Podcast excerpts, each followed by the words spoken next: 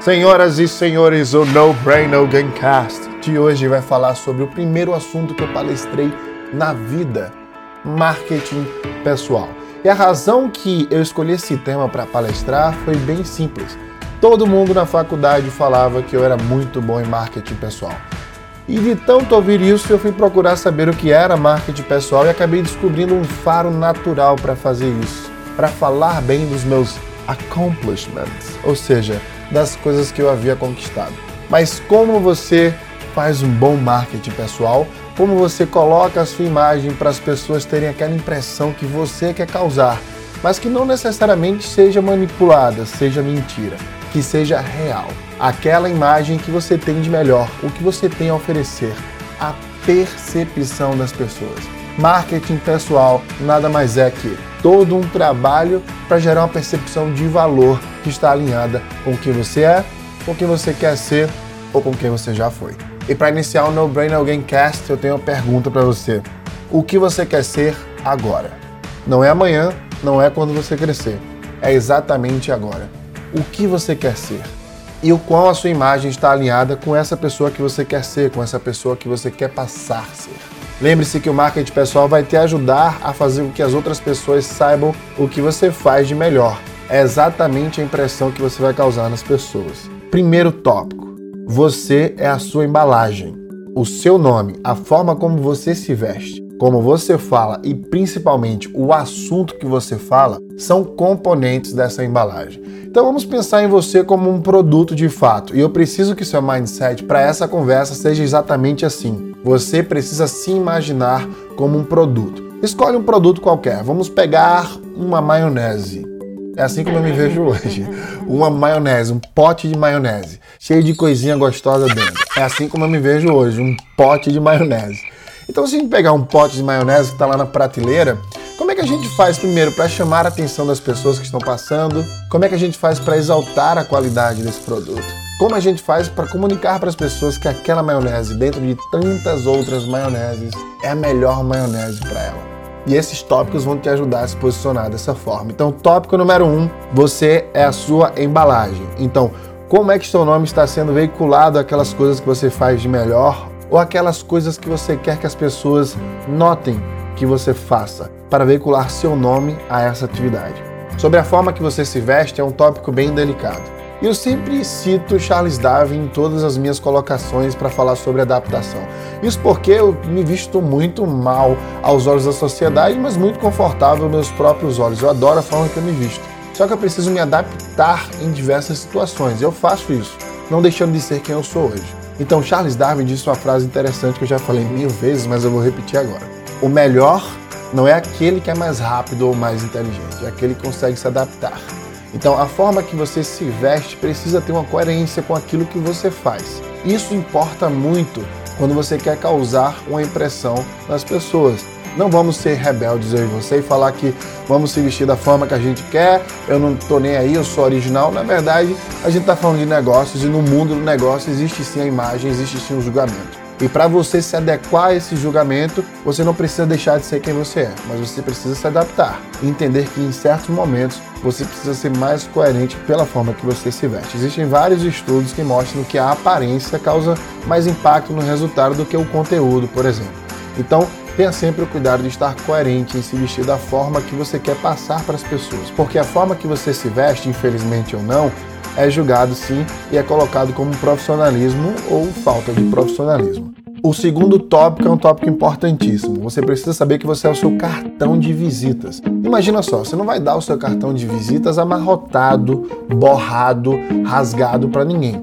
Você quer um cartão de visitas impecável. Isso porque você quer causar a boa impressão, né? A boa primeira impressão. Então, o segundo tópico é você entender que você é seu cartão de visitas e você precisa se apresentar às pessoas de uma forma máxima em relação ao que você faz. Se você é um cozinheiro, um advogado, um palestrante, um executivo, qualquer âmbito de profissão, você quer sempre passar o que você faz naquele momento que você entrega seu cartão de visitas.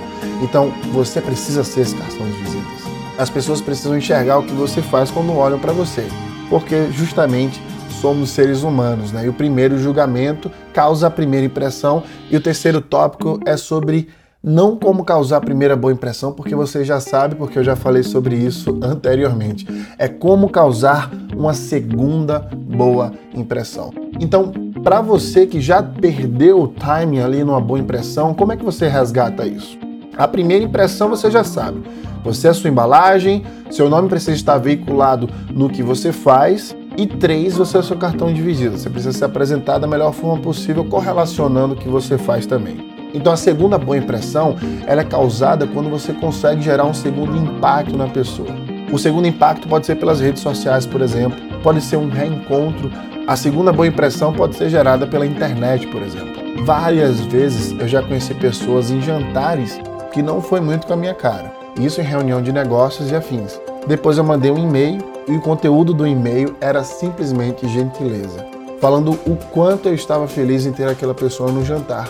E aí você pode utilizar a internet como uma ferramenta para causar essa segunda boa impressão. Então mandar um e-mail, uma mensagem, adicionar em alguma rede social e tentar gerar afinidade com a pessoa.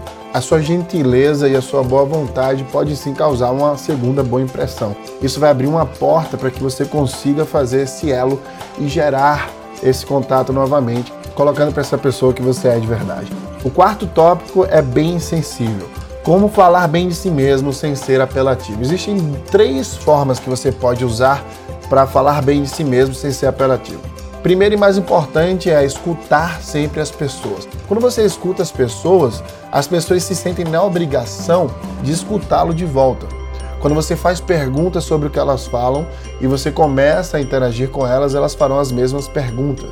E é óbvio que você não vai sair falando de você mesmo o tempo inteiro para qualquer pessoa. Você precisa saber se o que você vai falar vai gerar um impacto para você dentro de algo que você quer. Se esse for o caso, então, de fato, ouvir a pessoa que você quer falar algo que você fez é a melhor dica possível, porque em algum momento essa pessoa vai te dar abertura para fazer o mesmo. Então, sempre escute as pessoas que você quer falar bem de si mesmo, porque elas vão te dar esse espaço. A segunda dica sobre esse quarto tópico é fazer com que seus amigos, novamente, é uma dica que eu dei quando a gente falou sobre network no podcast anterior, fazer com que seus amigos falem bem de você.